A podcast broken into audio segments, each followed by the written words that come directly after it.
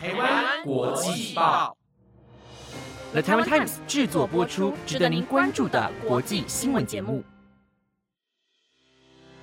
欢迎收听台湾国际报，我是嘉怡，马上带您关心今天五月二十四号的国际新闻重点。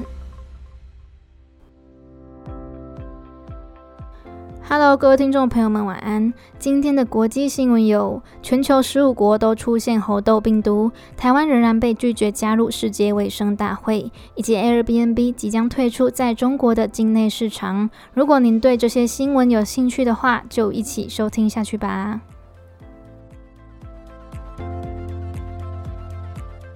首先，新闻带您关心健康的消息。上礼拜，又挺有替我们报道，五月十八号在美国发现了今年全球首例的猴痘确诊病例，而之后欧美各国也陆续出现许多新增的案例。如今，这波猴痘病毒的感染风潮还在升温，预计未来会增加更多的确诊人数。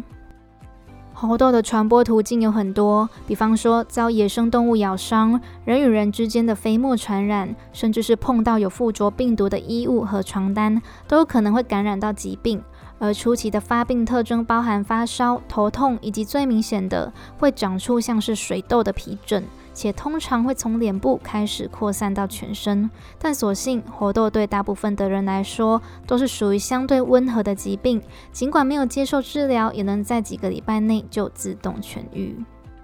而美国政府为了抵抗这次的猴痘病毒，也已经向丹麦购买了几百万剂的疫苗。英国的医护人员也开始接种天花疫苗。比利时政府还制定了一个法规，规定确诊猴痘的病患必须隔离二十一天。同时，联合国也发布了一篇声明，表示因为这次感染猴痘的病例有很大一部分的人为同性恋以及双性恋，他们担心透过新闻媒体的报道，可能会增加社会大众对多元性别的污名话。所以要特别告诉大众，只要是人与人之间任何密切接触，都可能感染病毒，不是只发生在少数族群身上。下则新闻带您追踪乌克兰与俄罗斯的战争情况。目前，俄国对乌克兰东部的攻击越来越激烈，顿巴斯地区的北顿内茨克几乎无时无刻都遭受着炮火的摧残。同时，在昨天，乌克兰的法院也正式判处了一名俄国军人的罪行，成为了第一个被处以战争罪的俄罗斯士兵。二十一岁的俄罗斯军人西西马林因为杀害平民，被控犯下战争罪以及预谋杀人，因此将处以终身无期徒刑。他在上周开庭时还表示，自己因为受到一名军人的胁迫，所以才会朝那位平民开枪，同时也向死者的家属道歉并祈求原谅。西西马林的律师还表示，因为这个判决受到社会的舆论压力，因此他将会再向法院提出上诉。而根据法新社的报道，这次的判决为乌克兰司法体系是否具备独立性的考验。同时，国际间的机构也会开始对俄军在马利波和布查镇的罪行展开详细的调查。波兰总统杜达在昨天表示：“这个世界无法忘记那些俄军所犯下的罪行，他们必须受到制裁与处罚。”乌克兰总统泽伦斯基的幕僚马克在推特上也发布贴文表示，他们绝对不会让步，同时提到这场战争必须在乌克兰完全恢复领土主权的情况下结束。下则新闻带您关心政治的消息。前天委员有提到，先前有十三个邦交国替台湾发声，向世界卫生组织提案，让台湾以观察员的身份加入世界卫生大会 （WHA）。但根据路透社的报道，这个提案在昨天已经遭到驳回，因此台湾还是无法参与下一次的国际会议。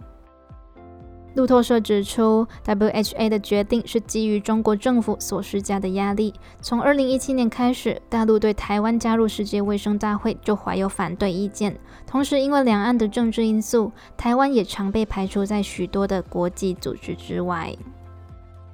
而在昨天举行的世界大会上，赞成台湾加入组织的友邦代表施瓦蒂尼有提到，台湾以观察员的身份参与世卫大会的议题是关乎健康，而不是政治。因为台湾对全球的医疗体系其实一直都有贡献。比方说这一次的新冠疫情，台湾是世界抗疫的重要伙伴国，不只提供他国医学上的援助，也在疫苗的研发上做出贡献。且根据联合国的宪章内容，世界卫生组织的主旨是在维护全人类的健康，因此台湾两千三百万的人口应该也要有参与全球健康体系的权利。但到了最后，这段发表的内容还是没有被采纳，台湾依旧无法加入世界卫生大会。下着新闻带您关心美国奶粉短缺的消息。因为新冠疫情的缘故，全球的供应链受到了很大的打击，影响的范围扩及劳动产业、运输贸易市场以及全球原物料的供应，而其中也包含了小婴儿使用的配方奶。从二零二二年初之后，美国国内奶粉的供应量逐渐下降，特别是在今年二月份雅培公司出现问题奶粉事件之后，奶粉的缺货问题又变得更加严重。美国最大的奶粉供应商雅培因为产品污染的缘故，所以在二月中自行收回位于密西根州史特吉斯工厂制造的婴儿配方奶，同时也关闭该工厂，因此加剧了这一次的奶粉荒。而雅培的负责人在昨天发布的一篇声明表示，他们将会在今年六月重新开启工厂，并且加快生产的速度，希望能在短时间内增加一倍的产量。而为了缓解这次奶粉短缺的大问题，美国政府急忙派遣军用的货机，昨天从德国运回将近三十二吨的配方奶，可以供应大约百分之十五的紧急需求量。同时，总统拜登也表示，不久后将会再运回一批雀巢的婴儿奶粉到宾州，并且会持续的为大家报告关于运送的最新情况。最后一则新闻带您关心经济的消息。跨国的旅游住宿品牌 Airbnb 在今天正式宣布，他们将从今年的七月三十号起暂时停止在中国大陆内的业务。根据《纽约时报》的报道，Airbnb 退出的主因是因为他们已经无法与当地更低价的住宿业者竞争，同时难以在清零政策底下维持稳定的收益。Airbnb 在全球有六百万个房源，这次退出中国国内的市场，将会失去大约十五万个房源，只占了全球业务的百分之一而已。而它的退出也显示了中国网际网络与世界其他地区的巨大差异。因中国大陆政府对其他公司的审查机制以及要求相对严格，所以也造成了许多美国网络公司都纷纷离开。Airbnb 中国区的执行负责人帕斯奇在今天表示，今年的七月三十号会暂停支持境内的房间预订跟体验，而为了协助中国房东顺利度过这段期间，今日起将会免除所有境内旅游单的服务费。在未来，他们会着重在中国用户的国外旅行，同时也会再组建一个专门的团队来负责相关的业务。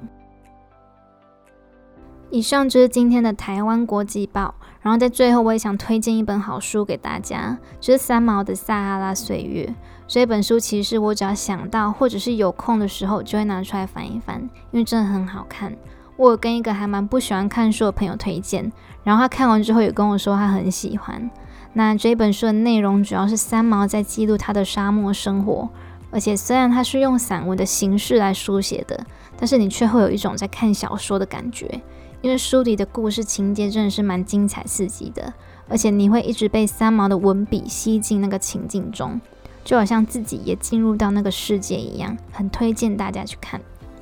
好啦，那今天的节目就到这里喽，感谢各位听众朋友们的收听，我们就下礼拜见喽。